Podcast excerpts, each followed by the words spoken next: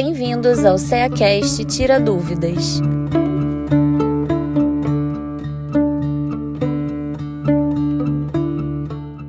Sejam bem-vindos ao CEACast. Eu sou Paula de Lima e vamos ao nosso momento Tira Dúvidas, que é o momento em que vamos trazer explicações rápidas para palavras e expressões muito utilizadas na doutrina espírita, mas que sempre deixam a gente com aquela dúvida.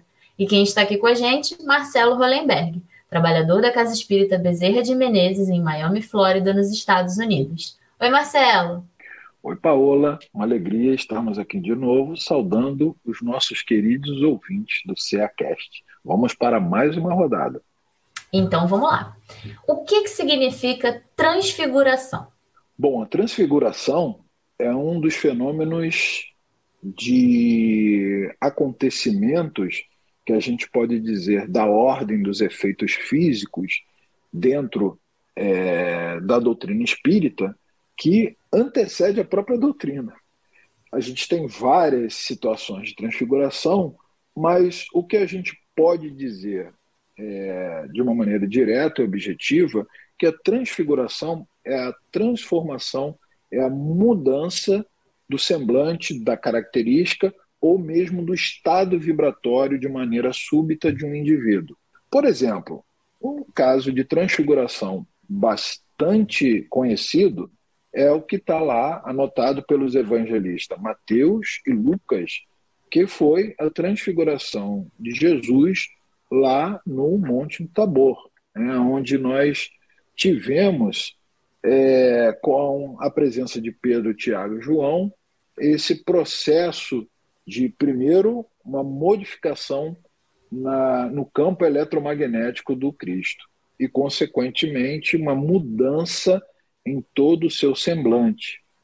Isso é um fenômeno raro, não é muito comum de ocorrer, porém, ele se caracteriza justamente por essa alteração do estado vibratório, que pode se irradiar através de campos luminosos, pode é, transformar mesmo as feições do médium e, consequentemente, a gente perceber tais mudanças. A gente encontra esse tipo de faculdade muito no nosso querido Divaldo Pereira Franco, esse orador bastante conhecido, orador espírita que tem muitos trabalhos que em muitas mensagens, por exemplo, mensagens de Bezerra de Menezes, ao se envolver né, ser envolvido pela vibração do espírito, a gente percebe mudanças no seu semblante, que podem ser considerados como transfiguração.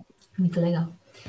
Levitação é uma palavrinha que todo mundo já ouviu falar, mas como que ela acontece na doutrina espírita? Então, a levitação é uma das possibilidades, um dos recursos de médiums de translação e médiums de suspensão. É, esses médiums eles é, trazem como característica a capacidade de é, modificar as circunstâncias, vamos dizer assim, né, das leis da gravidade e eles é, são capazes de fazer com que os corpos sejam sustentados e com isso, é, ele, ele pode tanto atuar em objetos, em outros corpos, como o seu próprio corpo. Então, por exemplo, a gente tem um médium muito famoso, o Daniel Douglas Home, que é um médium britânico, que ele foi muito, à época de Kardec, ele foi muito elogiado, ele foi muito, muito bem reputado justamente por essa característica dele poder anular a força da gravidade, consequentemente, seu corpo se manter suspenso durante muito tempo e até a alturas assim consideráveis. E ele teve uma época com Kardec, aproximadamente 1855, e para Kardec foi uma daquelas experiências é, inusitadas, né? assim, diferentes e ele era um médium tão humilde, com características de, de, de, tanta, de tanto conhecimento, que ele é, angariou para si a simpatia do nosso codificador. Então, Kardec faz referências, inclusive na revista espírita, sobre o Douglas Home, esse, esse Daniel Douglas, Douglas Home, Home, que foi um médium britânico bastante potente, digamos assim, bastante ostensivo uhum. nas suas manifestações. E o que, que é a tipologia? A tipologia também é uma possibilidade, uma faculdade mediúnica, aonde o médium ele produz, né, é o chamado médium de efeitos físicos, assim como da levitação, assim como da transfiguração, que ele promove as famosas batidas, né, os famosos raps, que são termo usado aqui é, no inglês, para essas, esses, essas pancadas que são promovidas através da doação fluídica né, de médiums que produzem, que, que possibilitam esse tipo de, de manifestação. E a gente tem exemplos como as irmãs Fox, é, nos fenômenos de Hadesville, a gente tinha as irmãzinhas lá, jovenzinhas, mas com um canal mediúnico potente, né? E uhum. aí chovia barulho durante a noite. E a família não, a família Fox não conseguia dormir. Por quê? Porque as médiumzinhas, médiums jovenzinhas tinham tais características e ainda na flor da idade, então produziam inúmeros fenômenos dessa natureza. Tipologia significa fenômenos de batidas ou pancadas, ou é, possibilidade de sons a partir de médiums com essa característica. Muito legal. E a materialização?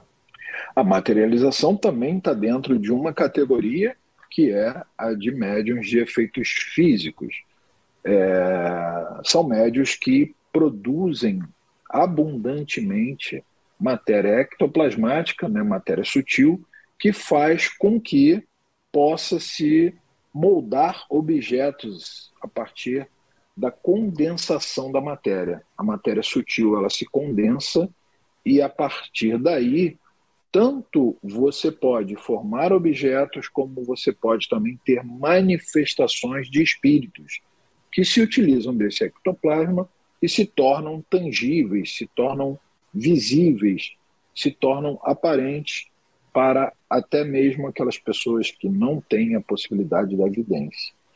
Então, são fenômenos raros, mas nós temos, historicamente, um médium muito conhecido no Brasil chamado Peixotinho. Qualquer ouvinte que pesquisar aí, né, nas ferramentas de pesquisa, vai encontrar inúmeras é, imagens do que esse médium produzia, né? E algumas aterrorizantes, porque ficava saindo aqueles focos de neve, né? Do, dos orifícios do nariz, da boca, que são é, locais que têm maior produção de energia, né? Tanto dos pulmões, é, que são cavidades de liberação de muita, de muita energia condensada. E para os fenômenos de materialização ocorrerem, precisa de uma certa ambiência, de uma certa é, preparação, e isso, é, através dos estudos, é que se compreende muito bem esse mecanismo, como ele ocorre. Então, todos que estão nos ouvindo já podem aí, sem medo, quando se depararem com uma materialização, já saber de onde provém, né, Paula?